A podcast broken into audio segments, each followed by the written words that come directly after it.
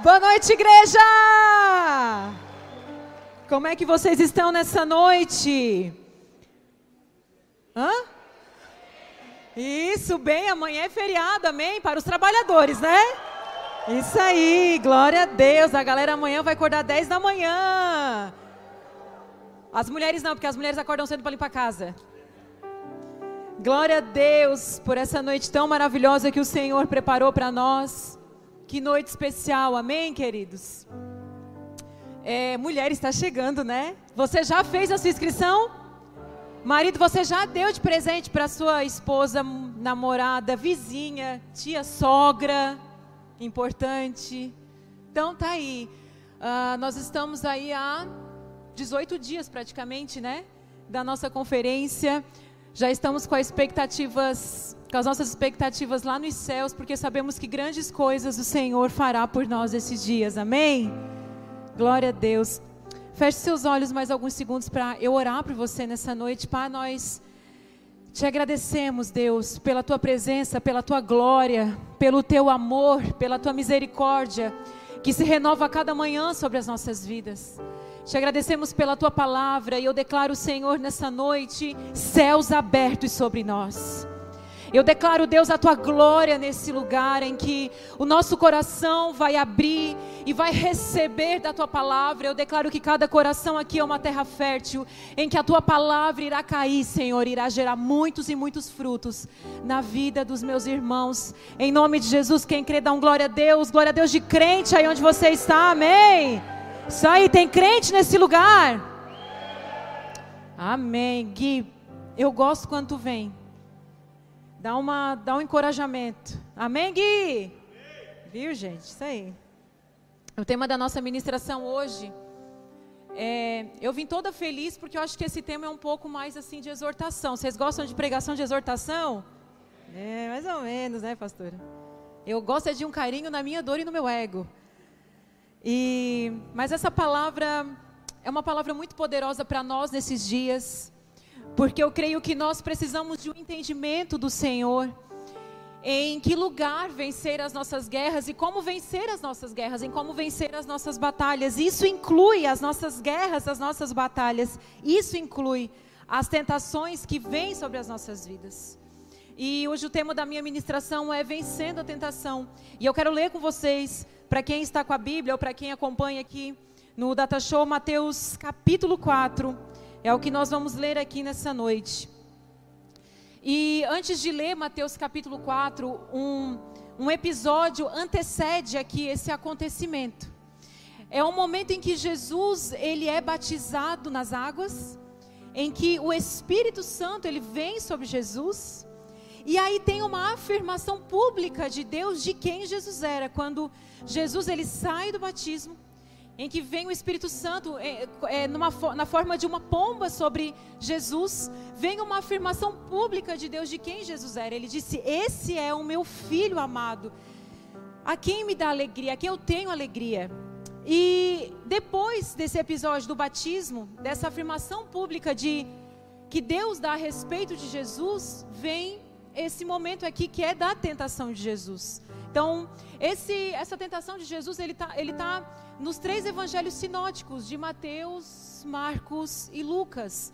Então, abrindo parênteses bem rapidinho aqui para você, queridos, quando você for ler os evangelhos, é muito interessante você procurar se aquela história que você está lendo tem mais de um evangelho porque ele sempre vai trazer uma característica diferente. Cada escritor, ele vai ter uma ótica diferente daquela história e vai, vai te acrescentar, vai enriquecer o seu conteúdo. Então, sempre que você lê os evangelhos, e essa história aqui vai estar nos três evangelhos, vai estar em Mateus 4, vai, já vai estar em Marcos no capítulo 1. E Marcos capítulo 1 é bem resumido, só, só dá uma pincelada do que aconteceu. E depois Lucas, lá no capítulo 4, também vai relatar essa tentação aqui e nos dá algumas características diferentes que acrescenta aqui ao texto. Mas eu vou citando para vocês no conforme. Ah, fala assim então: em seguida, Jesus ele foi conduzido pelo Espírito ao deserto para ser tentado pelo diabo. Depois de passar 40 dias e 40 noites sem comer, teve fome. O tentador veio e lhe disse: Se você é o filho de Deus, ordene que essas pedras se transformem em pães. Jesus, porém, respondeu: As Escrituras dizem uma pessoa não vive só de pão, mas de toda palavra que vem da boca de Deus. Então o diabo o levou à cidade santa até o ponto mais alto do templo e disse: Se você é o filho de Deus, salte daqui. Pois as escrituras dizem: Ele ordenará aos seus anjos que o protejam, eles o sustentarão com as mãos, para que não machuque o pé em alguma pedra. Jesus respondeu: Opa! Jesus respondeu: Voltou? Tá legal para vocês? Jesus respondeu: Eu estou falando baixo? Não. É, Jesus respondeu: As Escrituras também dizem: Não põe à prova o Senhor seu Deus. Em seguida, o diabo o levou até um monte muito alto e lhe mostrou todos os reinos do mundo e sua glória. Eu lhe darei tudo isso, declarou. Basta ajoelhar-se e adorar-me. Saia daqui, Satanás, disse Jesus. Pois as Escrituras dizem: Adore ao Senhor seu Deus e sirva somente a Ele. Então o diabo foi embora e anjos vieram e serviram Jesus. Amém, queridos? Sabe, Mateus, ele afirma, aqui em Mateus que nós lemos, Mateus, ele vai afirmar que a tentação, supõe que a tentação ela vem após o período dos 40 dias. Mas Marcos e Lucas dá a entender, dá a entender não, é claro que Jesus ele foi tentado durante o período do deserto. Então, seja após ou seja durante, nós sabemos que Jesus ele foi tentado. O que nós sabemos a respeito do nosso inimigo e nós temos que conhecer o nosso inimigo, o diabo ele não é uma energia ruim, o diabo ele não é uma energia negativa, o diabo não é uma lenda ou como uma lenda folclórica, como a gente sabe do Saci Pererê, da mula sem cabeça. E às vezes a gente tem a imagem do diabo só como aquele o chifrudo que anda com, com o garfo na mão, né? E a gente olha, a gente acha que ele até assim meio até engraçado. Não tenho medo do chifrudo, porque você acha até que ele é uma lenda, ele é algo folclórico. Mas eu quero dizer para vocês que o diabo ele é um ser. Ele é o tentador, ele é um anjo caído, ele é um mentiroso, assassino, dragão, a serpente, astuto que quer matar, roubar e destruir. E é isso que nós temos que saber. 1 Pedro capítulo 5 vai falar o seguinte: estejam atentos. Pedro ele nos dá uma chamada. Pedro fala: estejam atentos, fica ligado, tomem cuidado com o seu grande inimigo. Então você vai descobrir que o seu grande inimigo não é a sua sogra. Seu grande inimigo não é o seu patrão, seu grande inimigo não é aquele colega de trabalho, seu grande inimigo não é aquela pessoa que falou de você, que traiu você, não. O seu grande inimigo é o diabo, que anda como um leão, rugindo à sua volta, à procura de alguém para devorar. Permaneçam firmes contra ele e sejam fortes na fé. Olha, olha o ensino de Pedro para nós, sejam fortes na fé. Lembrem-se de que seus irmãos em Cristo, em todo o mundo estão passando pelos mesmos sofrimentos. Os nossos irmãos, sabe, muitas vezes nós pensamos que o sofrimento é algo meu, eu estou sofrendo. Como se o sofrimento só batesse lá na porta da minha casa, mas eu quero dizer para você: os irmãos, os nossos irmãos de todo mundo, dos quatro cantos da terra, estão passando pelos mesmos sofrimentos que nós estamos passando, amém, queridos? Todos nós a tentação que bate na sua porta é a tentação que bate na porta da minha casa. E todos nós temos que estar atentos e ligados, nós temos que estar é, firmados na fé para vencer a ação do inimigo. Ao Jesus ser tentado, isso nos prova algo: que ninguém está isento de ser tentado. Se Jesus foi tentado, ninguém está isento de ser tentado. Então o problema não é você ser tentado. O pecado não está na tentação. O pecado está em você ceder à tentação. Tem uma frase do Josué Gonçalves que eu gosto muito que ele fala assim: quando você confessa a tentação, você não confessa pecado. Então, quando você está confessando a tentação, mas muitas vezes a gente precisa chegar no limite, sem envergonhado, aí confessar o pecado para poder ser liberto. Mas se você sente a tentação, você já vê que você já está um passo do pecado. Queridos, confesse a tentação antes de você precisar confessar o pecado. Amém? Vocês estão comigo? Jesus ele sai da água do batismo para o fogo da tentação. Ele sai do sorriso do Pai para o ódio do inimigo. Jesus ele sai daquele momento glorioso. Ter uma vida consagrada a Deus não significa que você não será tentado. Ai, pai, eu estou aqui me consagrando, estou orando, estou jejuando, vamos, Senhor, eu vou na igreja. Por que, que eu sou tentado? Porque o inimigo te odeia. Porque o inimigo está esperando uma brecha. Portanto, 1 Coríntios 10, 11: Portanto, se vocês pensam que estão de pé, cuide para que não caia. As tentações em sua vida não são diferentes da que outros enfrentam. Você que está de pé, um alerta para nós, você que está de pé, cuide para que você não caia, porque nós sofremos as mesmas tentações. Muitas vezes o crente, ele acha que ele está muito tempo na igreja, ele conhece a palavra, ele já é um frequentador, eu já estou há 10 anos na igreja, eu conheço a Bíblia. Queridos, fique atento para que você não caia. Talvez muitos aqui já caíram e não perceberam. Então cuide, fique atento para que você não caia, porque todos nós estamos enfrentando as mesmas tentações. O que a Bíblia diz é que foi o Espírito que conduziu Jesus ao deserto. Quantas vezes nós estamos no deserto e a gente fala, ah, o inimigo me lançou no deserto? Não, queridos. O deserto é um lugar do inimigo, mas o Espírito lança Jesus, ele conduz Jesus ao deserto, porque o, o deserto ele prova quem nós somos. O deserto prova a nossa fé. O deserto prova o nosso conhecimento. Jesus não poderia ser lançado para a missão que Deus havia dado para ele se antes ele não passasse pelo deserto e ele fosse provado, ele fosse tentado e ele vencesse as tentações. Então, queridos, muitas vezes nós estamos lá no deserto achando que aquilo é coisa do inimigo. Não, nós estamos no território inimigo. Jesus precisou ir no deserto para vencer o inimigo no lugar que é dele. Muitas vezes você será lançado para o deserto. E é interessante que a gente vá, é necessário que a gente vá.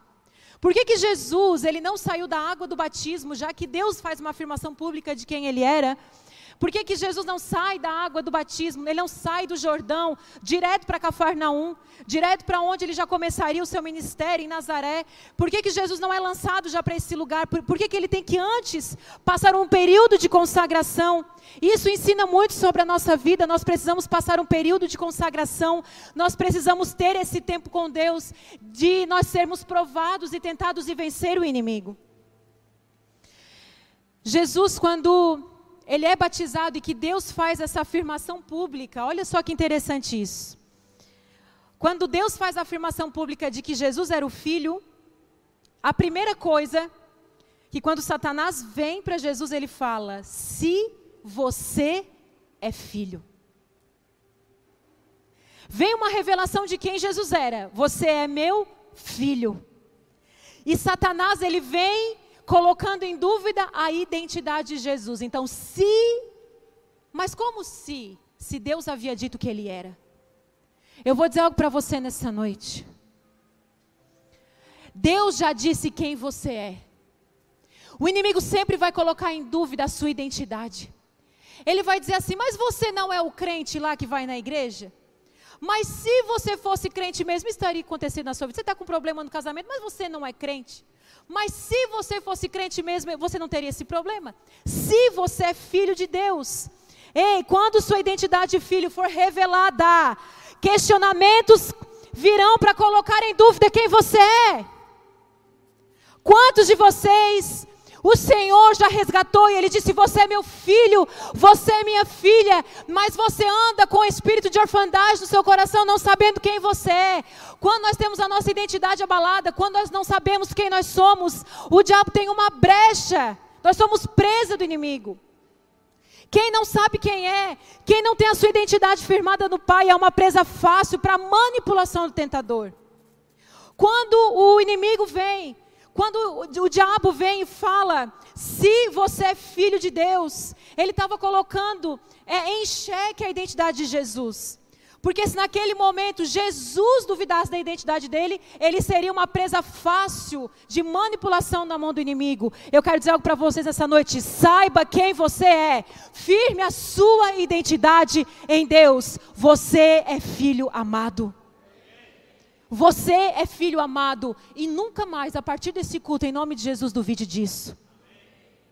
Porque a Bíblia fala que de unigênito ele passa a ser primogênito. Porque a partir desse momento, Jesus ele passa a ter então muitos irmãos, que sou eu e você. E como Jesus é o herdeiro do Pai, nós passamos a ser co-herdeiros em Cristo Jesus. A herança que é prometida a Jesus é prometida a nós. Nós somos filhos de Deus. A sua identidade não é sobre aquilo que você faz, a sua identidade é sobre quem você é. E você é filho. Você é filho amado do Pai. O Senhor te fez, te planejou, te projetou e hoje Ele está aqui. Ele escolheu você, não foi você que escolheu vir à igreja, não foi você que escolheu a conhecer o Senhor, aceitar Jesus. Quando a gente fala você quer aceitar Jesus, queridos, é porque o Senhor já te escolheu. Esse aceitar Jesus é só uma afirmação pública que eu creio em Jesus. Mas foi Ele que te escolheu. Quando eu olho para a minha vida, eu falo, Senhor, no meio de tantas pessoas, o Senhor me escolheu. Eu me sinto tão amado pelo Pai, queridos. Pode ser que muita gente não me ame, pode ser que talvez você tenha sido rejeitado, que muitas pessoas não gostem de você. A Bíblia fala que mesmo que o seu pai e a sua mãe, eles tenham te rejeitado, eles não tenham cuidado de você, a Bíblia fala, eu, o Senhor, eu cuido de você, eu te amo. Nós temos que entender esse amor do Pai por nós, amém, queridos? Você tem que saber quem é, senão você será uma presa fácil de manipulação de Satanás. Nós não estamos isentos das flechas, dos dardos, nenhum de nós aqui, nós não estamos isentos das, dos, de, dos dardos, das flechas inflamadas do maligno. Efésios 6,16 vai falar isso. Além disso, usem o escudo da fé, com o qual vocês poderão apagar todas as setas inflamadas do inimigo. Oh, aqui na Igreja das Nações você vê uma, uma característica muito forte nossa. A gente cita Bíblia do início ao fim da pregação. Então, assim, eu cito Bíblia no início ao fim da pregação para provar para você tudo que nós estamos falando. Amém? Você vai ver que é uma característica de toda pessoa que sobe aqui, não é? Então a gente quer citar Bíblia para você, Bíblia, do início ao fim, para que você saiba o que a Bíblia fala, o que está escrito. Amém, queridos? E as tentações de Jesus. Então, Satanás, gente, Satanás é corajoso. Porque ele vai tentar Jesus. Mas, enquanto eu lia, eu lia, eu li muitas vezes sobre as tentações de Jesus, eu. E, e, talvez Jesus tenha passado por mais tentações, porque Lucas dá a entender que Jesus passou por mais tentações. Mas essas três tentações, elas nos revelam algo que talvez sejam aquelas macro tentações que se você cai em alguma delas, você vai cair nas menores. Porque ele tenta Jesus em três pontos que é muito fácil de nós cairmos. Ele fala o seguinte: o diabo tentou Jesus no seu ponto forte, mas também no seu ponto fraco. Às vezes a gente acha que o diabo vai tentar você só no seu ponto fraco. Mas o diabo vai tentar você no seu ponto fraco e também no seu ponto forte. O ponto forte de Jesus era o quê? Filho de Deus. Esse era o ponto forte dele. O ponto fraco nesse momento da história foi o quê? Fome. Ele tinha um ponto fraco, ele tinha uma necessidade. O nosso ponto fraco são as nossas necessidades, porque as nossas necessidades elas são um perigo para nós. Porque as nossas necessidades é o que faz a gente tomar a decisão errada na vida. É a nossa necessidade. E aí o que, que acontece? Se você é pego pelo inimigo pelo seu ponto forte, porque ele coloca em dúvida se você é filho. E aí Jesus poderia olhar e dizer assim, ué, mas se eu sou filho mesmo, ah, então eu vou dar, um, eu vou dar ouvido para esse cara aqui. Ele ia pegar no ponto forte. Quando o diabo te pega no teu ponto forte, que é naquilo que você sabe, naquilo que você é, na sua capacidade, você vira uma pessoa soberba. E se o diabo ele te pega no teu ponto fraco, você vira uma pessoa que tem vergonha, você foge, você se esconde. Então os dois te afastam, porque a soberba ela te afasta do Senhor, assim como a vergonha também te afasta. Então, cuidado, porque muitas vezes o diabo não vai te pegar no teu ponto fraco, mas ele vai te pegar no teu ponto forte. Temos que estar atentos em todas as áreas da nossa vida, para que o pecado ela não nos afaste de Deus. Cuidado, a soberba, queridos. A soberba, Provérbios vai dizer que a soberba, ela precede a ruína. Quantos de vocês aqui conhecem pessoas que estão na ruína e você vai olhar e você vai dizer assim: meu Deus, essa pessoa é tão inteligente. Como que essa pessoa está na ruína se ela é uma pessoa tão sábia, ela é tão conhecedora da palavra? Você olhava para aquela pessoa, ela, ela, ela, era um gigante na fé, por que, que essa pessoa está na ruína? Provérbios vai dizer: a soberba precede a ruína, cuidado com a soberba. Agora me respondam vocês. Vamos pensar nesse texto aqui, vamos juntos. Vocês estão comigo? Qual o problema de comer quando se está com fome? Tem algum problema? Não, inclusive a maioria de nós aqui comeu ou um cafezinho da tarde ou um almoço, né? Sim? Comi, estou com fome, eu como. Qual é o pecado de comer um pão? Se Jesus já tinha passado a tentação, qual é o pecado de ele comer o pão? Pararam para pensar nisso? Cuidado. Cuidado com os pecados que parecem inofensivos. Cuidado com aquele pecado que o povo fala assim: ah, mas não está na Bíblia, não está escrito. Irmãos, quando você é maduro na fé, você já começa a entender que algumas coisas elas não estão explicitamente escritas, mas dá para entender que é pecado. No caso, esse pecado não era o pão, o pecado era a desobediência. Então, se Jesus comesse o pão e Deus falasse assim, pois é, fizesse o pão, é, mas eu estava com fome, qual é o pecado mesmo? Então, o pecado nesse caso aqui era a desobediência. Então, a primeira tentação de Jesus, que ele fala, transforme a pedra em pão, de uma necessidade. O que, que o diabo estava querendo dizer para Jesus? Primeira tentação: realize seu desejo. Realize tudo o que você quiser. Abandone a dependência de Deus. Faça algo por você. Você pode. Todas as suas decisões, faça o que você quiser, não espere em Deus. Faça o que você quiser, você pode. Minha pregação é meio anti-coach hoje. Porque assim, realize seus sonhos, realize seus desejos, se eles estiverem debaixo da vontade de Deus. Então, essa é a diferença do cristão. Por quê, queridos? Porque muitas vezes nós estamos realizando a nossa vontade porque a gente pode. Eu posso realizar, eu posso fazer, eu posso ir, eu posso voltar, eu posso. Jesus poderia transformar a pedra em pão, sim ou não? Sim, porque a gente viu ele transformar água em vinho. A gente viu ele multiplicar pão. A gente viu. E aí? E aí? Vocês estão vendo que não presta microfone, né? E aí? E aí? Foi? Foi. Onde que eu estava? E aí? E aí? Pera, volta. Jesus poderia transformar a pedra em pão. Ele podia. Então, muitas vezes não é sobre a gente não poder, porque a gente pode. A gente pode realizar o nosso desejo. Nós podemos realizar os nossos sonhos. Jesus podia comer naquele momento. E aí Jesus vem e diz o seguinte para ele: As escrituras dizem. Todas as vezes que Satanás veio tentar Jesus, ele vem dizendo: As escrituras dizem. Ei, crente, tem que conhecer a palavra, irmão. Porque a gente só vem contra o diabo com a palavra de Deus. Nós temos que ler a Bíblia. Ele já dá uma tramontina, ele fala: Ei, uma pessoa não vive só de pão, uma pessoa não vive só de necessidade. Eu posso realizar, eu posso fazer, eu posso ir, posso voltar, posso fazer o que eu quiser. Você pode, irmão, você é livre. Você pode. Jesus podia transformar.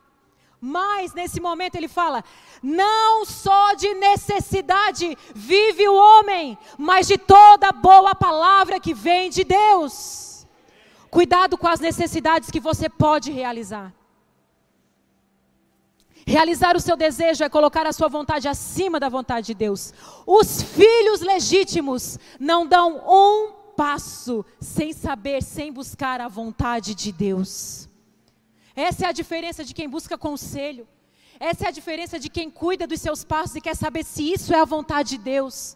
Eu não quero fazer nada que me dá na telha, não, queridos. Eu vou dizer algo para vocês. Eu cresci, eu comecei a liderar nessa igreja desde que eu tinha 16 anos de idade. Meu primeira, minha primeira célula, meu primeiro GC, eu tinha 16 anos de idade, ou seja, eu lidero há três anos.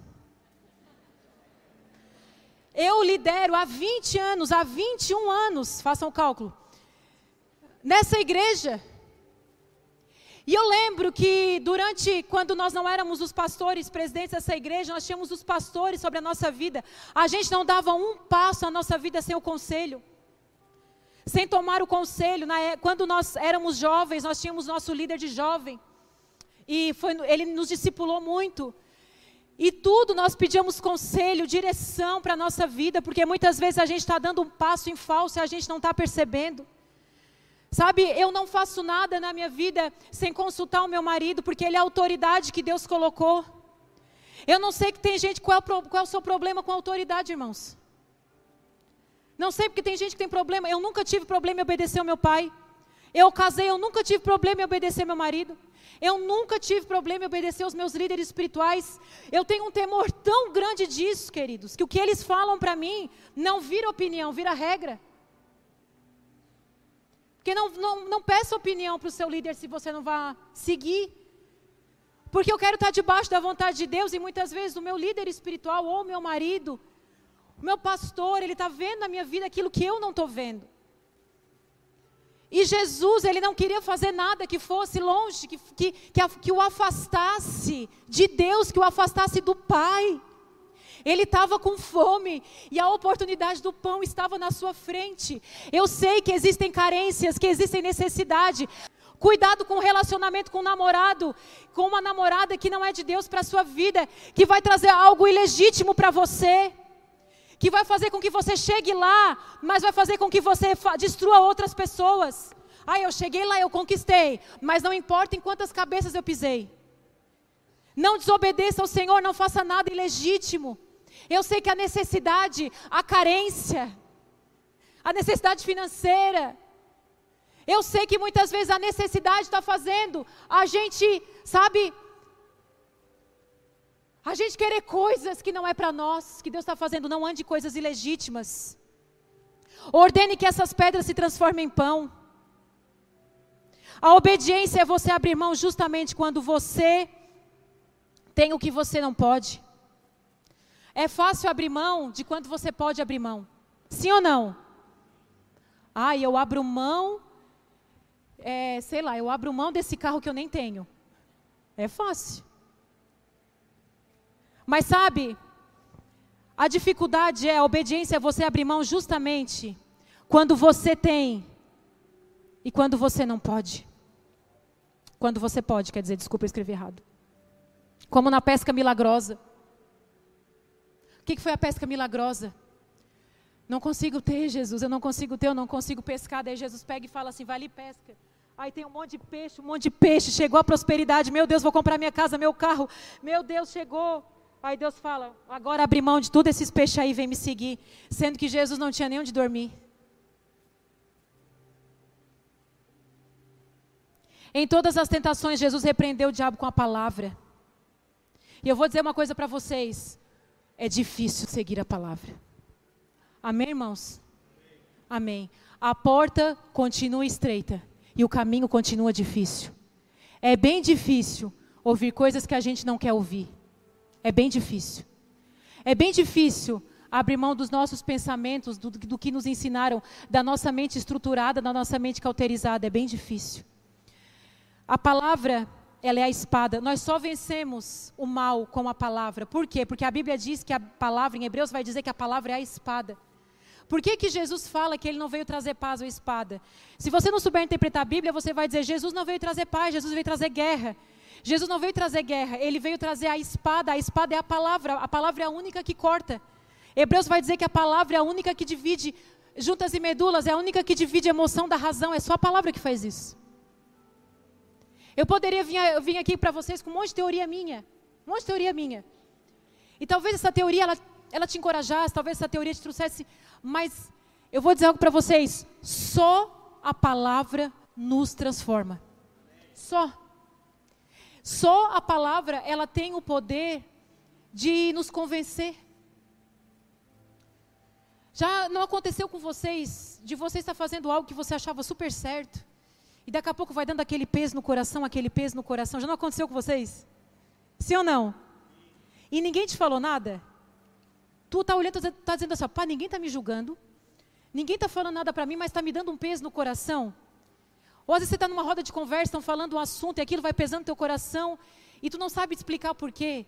Isso é o Espírito Santo de Deus, ele está dizendo: isso não é para ti, essa palavra não é para ti, essa roda de conversa, esse tipo de relacionamento, esse grupinho no WhatsApp que tu está. Vai dando aquele peso na consciência, aquele, aquela tristeza. Tem crente que acha que ficar triste não vem do Senhor, mas às vezes o Espírito Santo precisa trazer uma tristeza, um contritamento no nosso coração, para que a gente possa ser liberto. Aquele incômodo, aquela tristeza. Vocês já passaram por isso, irmãos? Amém? Ai, hoje, às vezes a palavra do culto, a gente sai meio. Ai, hoje eu não saí celebrando, eu saí meio mal. Eu saí. Uma vez eu fui numa pregação, eu sempre conto isso, lá numa, numa conferência lá da Argentina. E a pastora, ela estava pregando. E eu até achava falar para o Rob, ela não vai com a minha cara, essa pastora. Mas é porque ela falava umas coisas que tocava bem assim, era bem para mim o que ela falava. E aí ela começou a pregar e ela começou a dar um exemplo de uma árvore. Gente, eu tive a sensação que todo mundo sumiu daquele culto. E ela estava falando só para mim. Você já tivesse a sensação assim? Parecia que ela terminou a pregação e assinou meu nome. Uma carta para Cris. E, e, foi um culto que eu saí assim, tipo, né, aquele culto, né, assim que a gente sai assim. E eu disse, meu Deus, parece que ela me descreveu. Mas depois daquela pregação que ela, sabe, ela falou umas coisas que era muito eu, assim. E aquilo me quebrou de uma maneira, mas me transformou. Uma maneira tão profunda. Mas não foi em meio à alegria, foi em meio ao contritamento. E a gente vê que a tentação aqui não é uma coisa fácil que Jesus está passando. A palavra é a espada, precisamos da palavra, meus irmãos. A segunda tentação, a primeira tentação é realizar seu desejo, a segunda vem dizendo: faça o que der vontade. Faça o que você quiser. Tá com vontade? Faça. Inclusive, é a fala do mundo hoje. Ai, faça o que você quiser. Você tem que ser o que você quiser. Tem vontade, faça. Então, é isso que Satanás está dizendo para Jesus. Pula do monte. Por quê? Porque Jesus vai, Deus vai te segurar. Faça o que você quiser, Deus vai te segurar. Hoje, como a gente vive pela graça, a gente vive, a gente vê que um monte de crentes se comporta assim. Eu peco quando eu quiser, por quê? Porque Jesus vai me perdoar. Afinal de contas, a graça já me perdoa, a gente se comporta assim. Faça o que você quiser, Deus te ajuda, Deus te perdoa, Deus é, Deus é amor. Engraçado que tem gente que conhece tanto a Bíblia, né? Deus é amor. Deus, ai, pessoa, as pessoas citam a Bíblia, não está escrito que Deus é amor. Quando Jesus ele usa as escrituras, o diabo faz o quê? Ele usa também. Então o que a gente vai descobrir aqui? Que o diabo usa as escrituras. Irmãos, eu vou repetir para vocês. O diabo usa as escrituras e conhece a Bíblia melhor do que os crentes. Porque o diabo vai dizer o seguinte: então o diabo levou a cidade santa até o ponto mais alto do templo e disse: Se você é o filho de Deus, salte daqui, pois as escrituras dizem: Ele ordenará aos seus anjos que o protejam, eles o sustentarão com as mãos para que não machuque o pé em pedra alguma. Ele falou: Te joga que Jesus, que Deus te segura. Esse trecho aqui é um trecho de Salmo 91. Mas Salmo 91, ele tem uma continuação. Salmo 91 não é só isso aqui. E tem uma continuação do Salmo 91 que ele vai dizer o seguinte: livrará aquele que me ama. Ele não vai livrar qualquer um. Ele, ele vai livrar aquele que me ama. E quem veio na pregação da semana passada do pastor Robson, ele falou o seguinte: aquele que me ama. Qual é a linguagem de amor de Deus? Qual é? Obediência. Aquele que me ama é aquele que me obedece. E aí Jesus olha para ele e fala assim: Mas as Escrituras dizem: Não tentarás o Senhor teu Deus. Não põe à prova. Para de brincar. Atualizando a linguagem. Para de brincar com Deus. Para de brincar de ser crente. Para de brincar de vir à igreja, agora não quero mais, agora eu quero, agora eu não quero mais. Para de pôr à prova. Para de se jogar. Porque eu vou me jogar, Deus vai me segurar. Eu vou jogar e Deus vai me segurar. Quem ama a Deus é quem o obedece. Ao omitir uma parte da Bíblia, o diabo adulterou a Bíblia. Quando nós adulteramos a Bíblia, ela deixa de ser a palavra poderosa de Deus, porque nós já estamos usando ela para com outras intenções.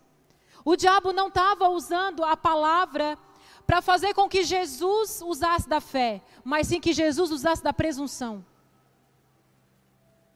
Cuidado, o diabo usa a própria palavra de forma incompleta para distorcer a palavra. É o que nós temos visto hoje, gente. Sim ou não, igreja? O povo pega uma parte, aquela parte que agrada, aquela parte que convém, e usa a Bíblia ao seu favor, mas só uma parte da palavra. Nós temos que olhar o texto inteiro, o texto completo, o que a palavra está dizendo.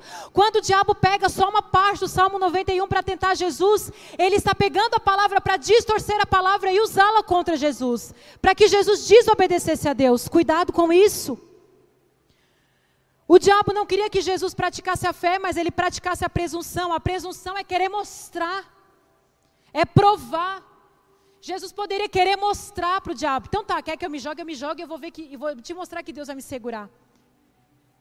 Ei, que cuidado com isso, cuidado com a sua presunção. Por quê? Porque espiritualidade exibicionista está na contramão de Deus. Deus não quer você se exibindo por aí.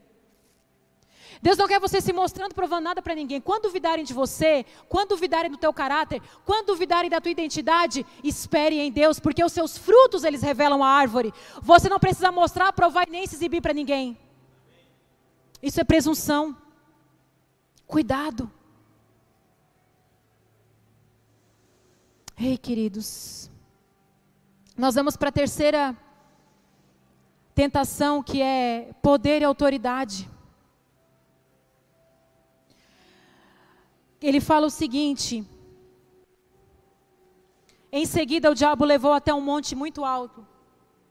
Em Lucas, esse, essa tentação está invertida. A terceira está a segunda, a segunda está a terceira. Em seguida, o diabo o levou até um monte muito alto e lhe mostrou todos os reinos do mundo e sua glória. Aí ele fala: Eu lhe darei tudo isso. O diabo está dando o que se nada é dele?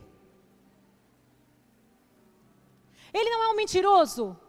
Ele é mentiroso, ladrão, usurpador. Ele estava roubando o que era de Deus. Ele estava dando o que para Jesus que, que o que ele estava dando o que para Jesus que nada vem dele? Nada é dele. Cuidado que, Jesus, que o diabo está te oferecendo coisa que nem é dele.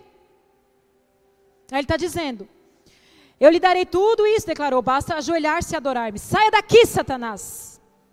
Disse Jesus, pois as Escrituras dizem: Adore o Senhor seu Deus e sirva somente a Ele.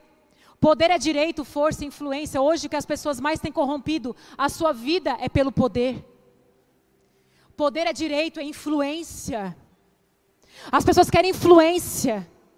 Eu quero os meus direitos.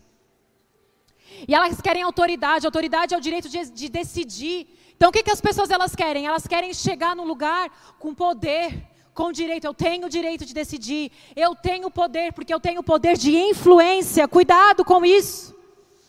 Eu lhe darei tudo se me adorares. Não esqueça que o diabo é o pai da mentira, ele é enganador, ele estava prometendo a Jesus o que ele não podia dar. Cuidado que o diabo virá com promessas que ele não, nem vai poder dar para a sua vida, mas você será enganado por ela. Promessas de poder, de influência, cuidado. Lugares em que você quer exercer poder e influência que Deus não está te colocando. Isso não é para ti. Jesus respondeu: as Escrituras dizem. Adore ao Senhor seu Deus e sirva somente a Ele. A Bíblia qualifica dois deuses na Bíblia: Deus e qualifica o dinheiro como um Deus. Hoje, numa sociedade que o dinheiro é um Deus e o dinheiro dá poder. E o que, de, o, que o diabo estava mostrando para ele era coisas, era terra, era poder, era influência, era lugares. Cuidado com isso, porque Deus ele não divide a sua glória. Ei, queridos, o Senhor, Ele não tem compromisso com as nossas loucuras, Ele tem compromisso com a Sua palavra. Vou repetir isso para você. Deus não tem compromisso com as nossas loucuras, Ele tem compromisso com a Sua palavra. E Lucas. Tiago 4,7 vai dizer: Portanto, submetam-se a Deus, resistam ao diabo e ele fugirá de vocês. Resista. Porque o diabo vai fugir, mas ele volta. Ô oh, pastora, que triste isso. Quando que ele vai me deixar em paz? Quando nós subirmos com Jesus. Porque nesse mundo a gente vai ter aflição. Nesse mundo a gente vai ser tentado. O inimigo bate nas portas das nossas casas, como eu disse para você, bate na sua, bate na minha, tudo igual. Lucas capítulo 4. ele traz uma característica, ele fala assim: quando o diabo terminou, porque até que enfim ele terminou, foi quando Jesus disse: sai daqui. E às vezes você vai ter que falar: sai daqui, Satanás. Quando o diabo terminou de tentar Jesus, deixou até que surgisse. Até que surgisse outra oportunidade. E surgiram outras oportunidades. E Jesus foi tentado. Jesus foi perseguido até a morte a morte de cruz. Mas a gente vê que Jesus usa as estratégias. Assim que Jesus sai da tentação, ele já vai fazer o seu primeiro milagre. No seu primeiro milagre, ele já começa a ter uma pequena popularidade. Na pequena popularidade, eles querem fazer Jesus rei. Vocês conhecem a Bíblia? E aí eles falam: chegou o rei, o rei de Roma, vamos colocar ele no, vamos colocar ele de rei, não rei de Roma, vamos colocar ele de rei para nós vencer, para a gente fazer o golpe em Roma. Jesus não era um rei, Jesus não tinha nada a ver com, com né, nesse momento aqui, Jesus não tinha nada a ver com a política do momento, porque o reino dele era muito maior. Cuidado com as oportunidades que surgem para você, mas nesse momento que eles querem fazer Jesus rei, Jesus ele foge. Eu vou dizer algo para vocês nessa noite, preste atenção. Tem momentos, queridos, que a tentação vai vir sobre a sua vida, o que você precisa fazer não é nem orar, é fugir. Foge, irmãos. Ai, pastor, eu estou orando. Fecha as janelas da legalidade na sua vida. Foge, se esconde.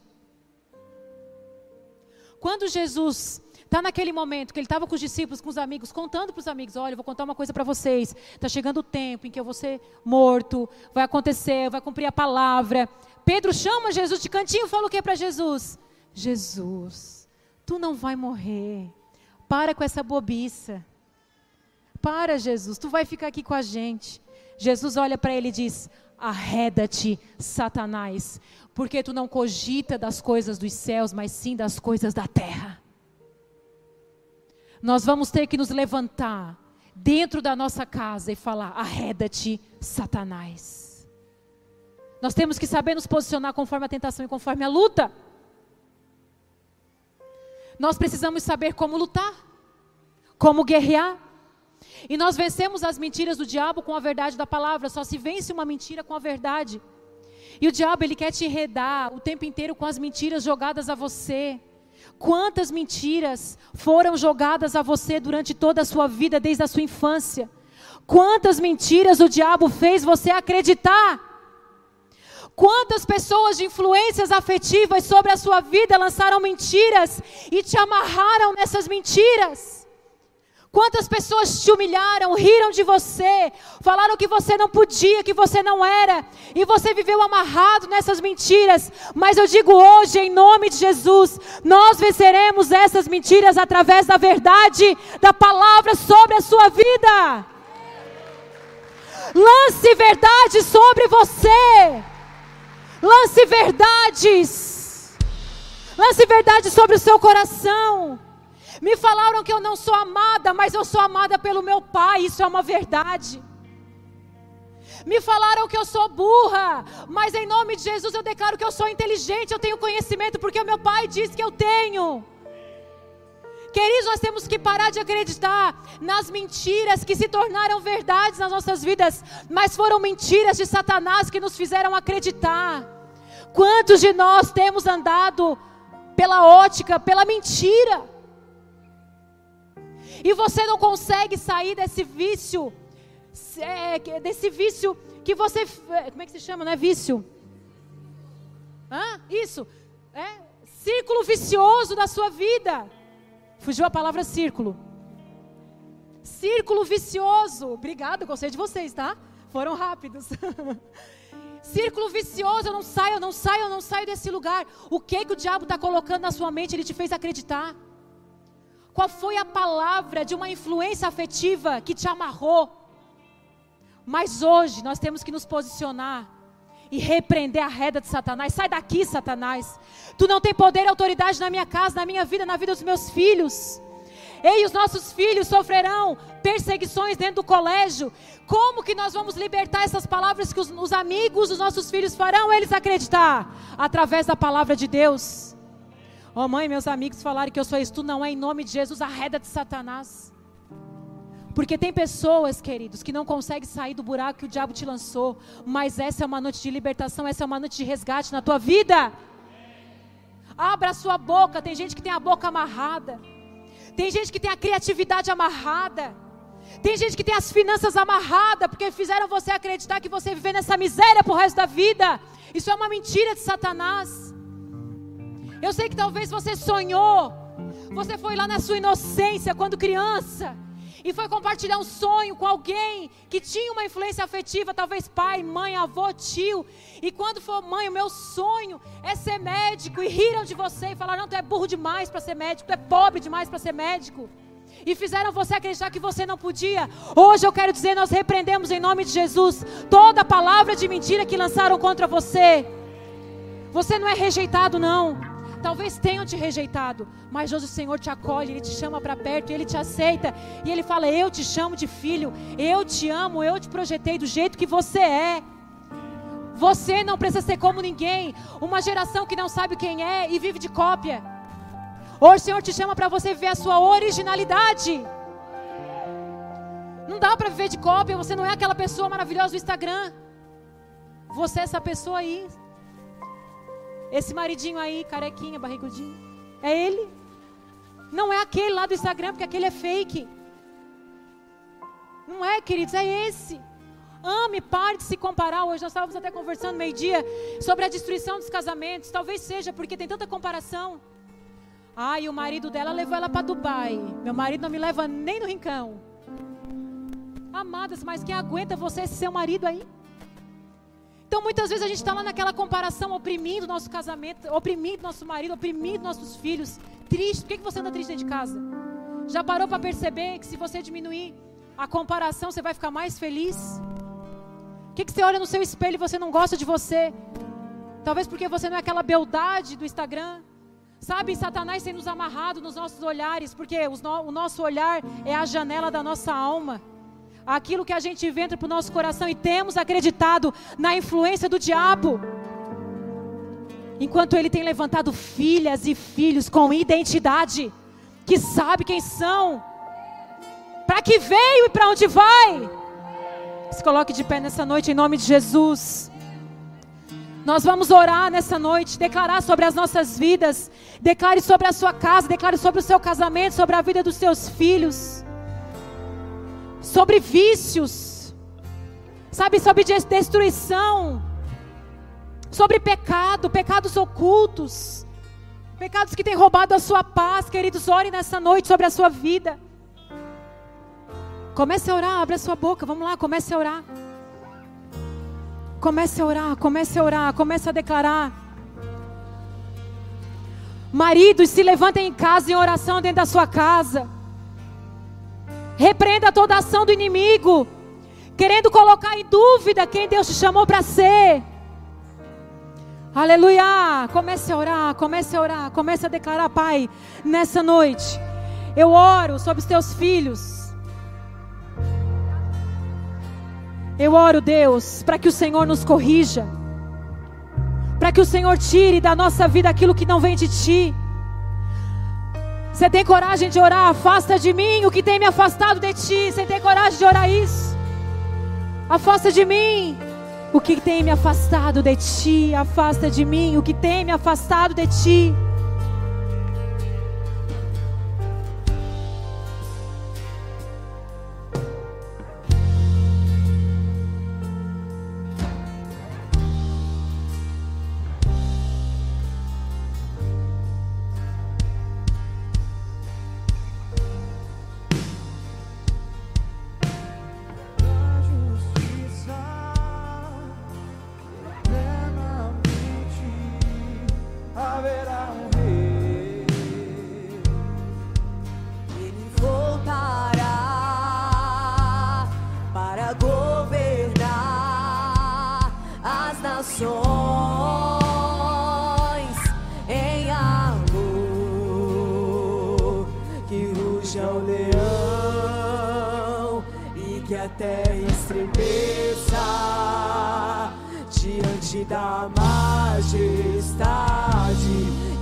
Jesus, que ruja o leão e que a terra estremeça diante da majestade de Jesus.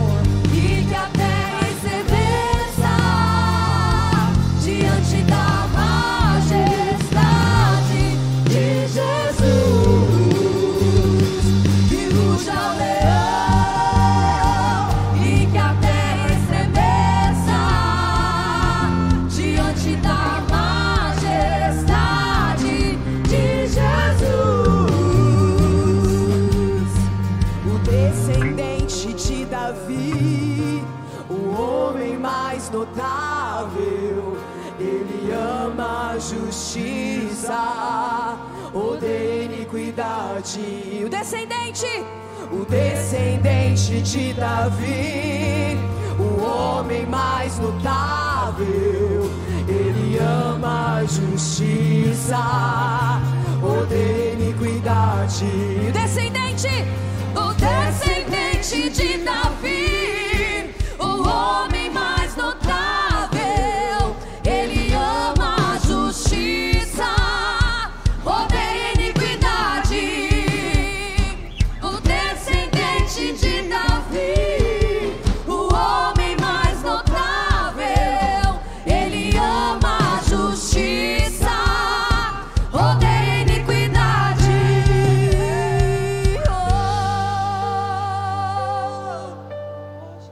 Você crê que existe uma porção de Deus para você nessa noite? Você crê? Você quer? Aumenta para mim aqui pelo menos o retorno. Você crê nisso?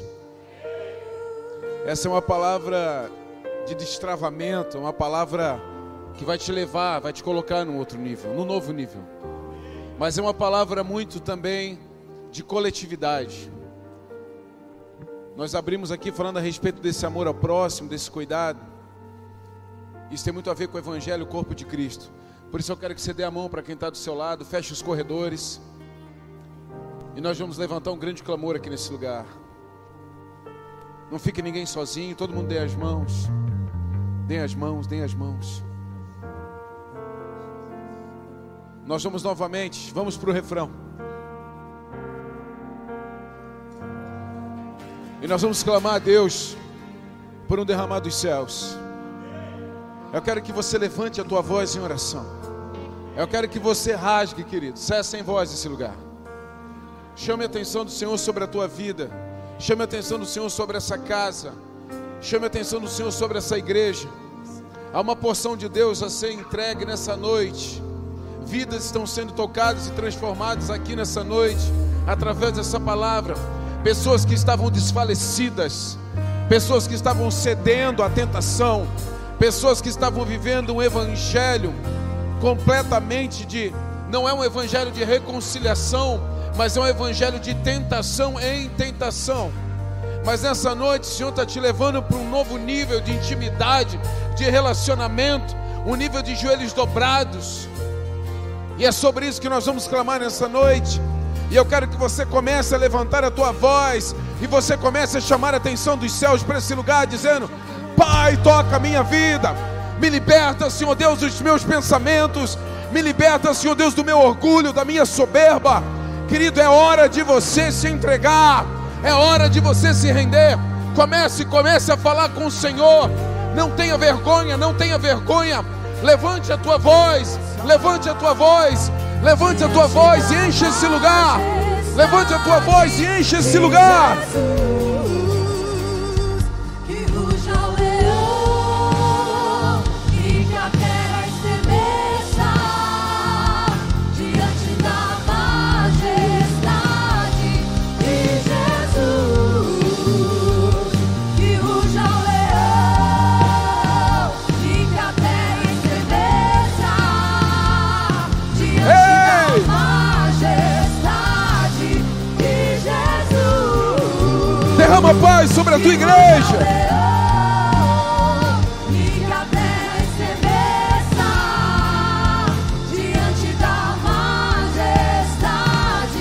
De Jesus.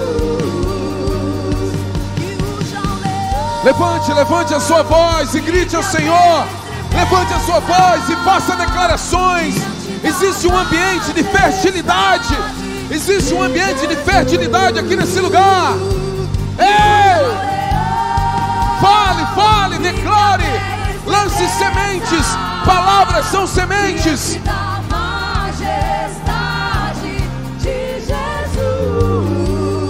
Pai, eu clamo, Senhor Deus, por um grande derramado do teu espírito. Eu clamo por um grande derramado do teu espírito nesse lugar. Sem voz, sem voz, só instrumentos, mas não parem. Pai, eu clamo por um grande derramado do teu espírito nesse lugar. Eu clamo, Senhor Deus, para que pessoas sejam tocadas e transformadas. Vem incendiar a tua igreja. Desce com teu Espírito Santo. Esse batismo com fogo. Encha a tua igreja com uma porção nova. Encha a tua igreja com uma porção nova. Encha a tua igreja com uma porção nova. Derrama, derrama de um azeite fresco dos céus. Esse é o nosso clamor. Que ruja o leão.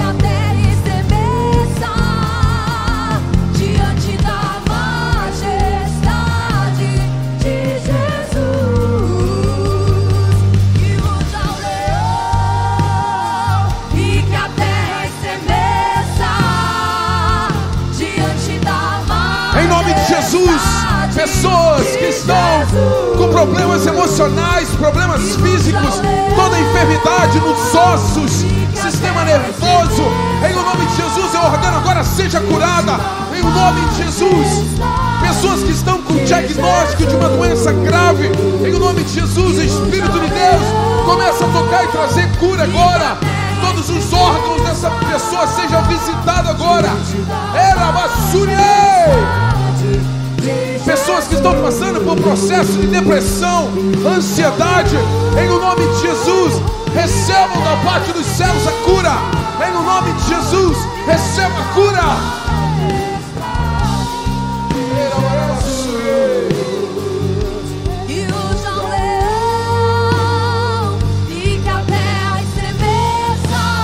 Nós te adoramos, Senhor. Que a tua igreja receba de uma porção nessa noite. Que a tua igreja receba de uma porção nessa noite. Que a tua igreja, Senhor Deus, um corpo bem ajustado, esteja ainda mais pronto para ouvir Cristo Jesus, o cabeça, aquele que nos coordena, aquele que conquistou a eternidade por nós. Nós nos prostramos diante da tua autoridade, nós nos prostramos diante da tua palavra. E nós saímos essa noite, Senhor Deus, fortalecidos na tua presença. Quem crê e recebe essa palavra, dá um glória a Deus, enche esse lugar de adoração.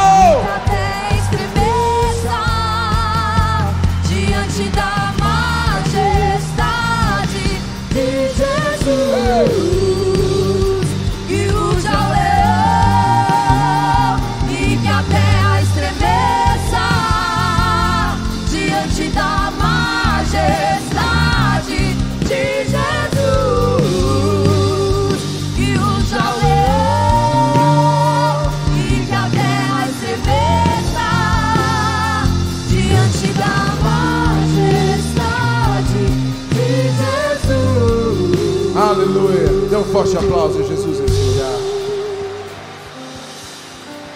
Santo, santo, santo, santo. Santo, santo, santo. Santo, santo, santo é o Senhor. Santo, santo, santo é o Senhor. Santo, santo, santo, santo, santo. Santo, santo, santo, santo, santo. Santo, santo, santo é o Senhor. Santo, Santo, Santo.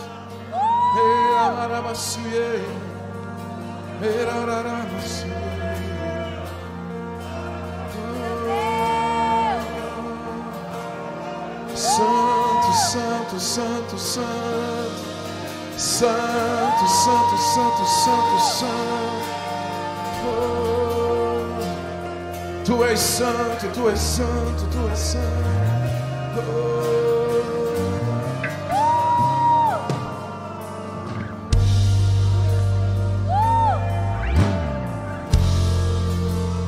glorifique o Senhor, glorifique o Rei dos Reis, glorifique, Ele é poderoso, Ele é poderoso, Ele é poderoso.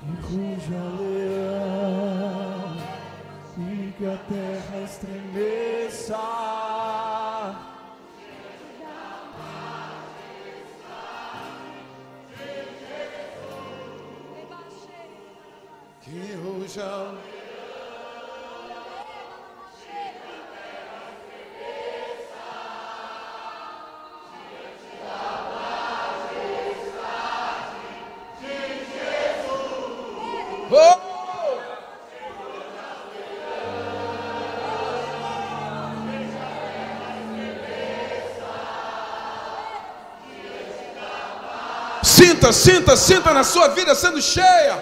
Barreiras estão sendo quebradas. Não pare de declarar. Barreiras estão caindo diante de você.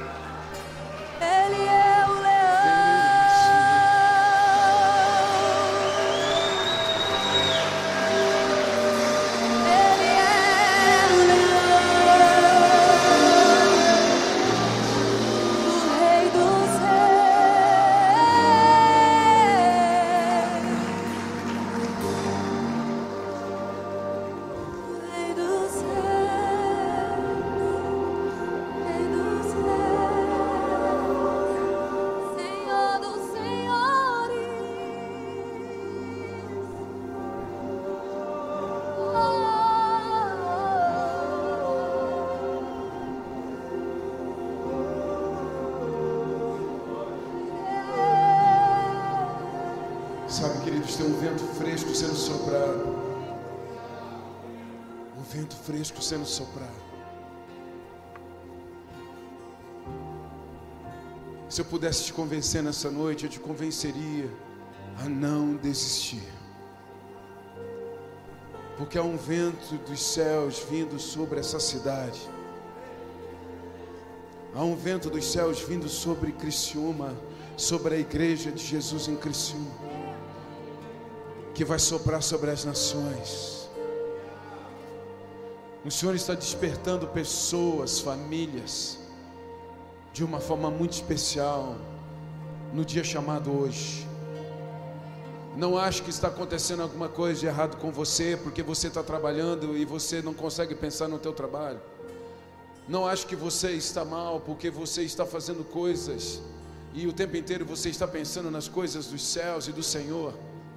Não ache que você está ficando louco porque você tem amado mais e tido mais prazer em fazer as coisas do Senhor do que qualquer uma outra coisa nessa terra, porque o Senhor está inflamando os seus com o vento que Ele está soprando. Você vai ser enviado para lugares e ambientes que você não imagina, mas o Senhor está te preparando. Ele quer apenas que você o ouça e apenas diga: Fala, Senhor, que o teu servo ouve. Fala, Senhor, que o teu servo ouve. Eu quero te obedecer, eu quero te ouvir. Eu quero ser sensível à tua voz. É um tempo de sensibilidade. Saia desse mercado de ser tentado todos os dias e vá para o mercado de se prostrar todos os dias. Saia do ambiente de tentação e migre para um ambiente de prostração. Jesus também foi perturbado quando passou pelo seu pior momento no Getsemane. Fique tranquilo. Se a vontade de Deus se cumprir na sua vida, todas as demais vontades vão correr de você. Seja um especialista na vontade de Deus para a sua vida. Seja um especialista na vontade de Deus para a sua vida, que todas as outras vontades vão se tornar secundárias creia no teu coração. Amém? Há um sopro dos céus nesse lugar. Participe de tudo, querido. Porque há uma abundância de Deus em tudo que essa casa tem feito.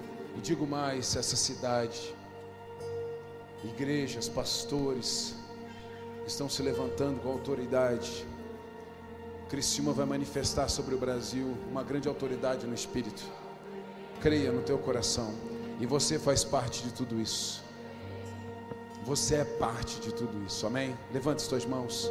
Pai, em nome de Jesus, eu abençoo a vida desses homens e dessas mulheres. Abençoo suas casas, abençoo suas famílias. Eu os abençoo e os libero, Senhor Deus, para os melhores dias da sua vida. Dias de obediência, dias de temor, dias de um coração prostrado e rendido na tua presença, dias de buscar na tua palavra conhecimento e verdade para que cada vez mais sejam especialistas na tua vontade. Eu os abençoo em nome de Jesus. E os que creem, digam.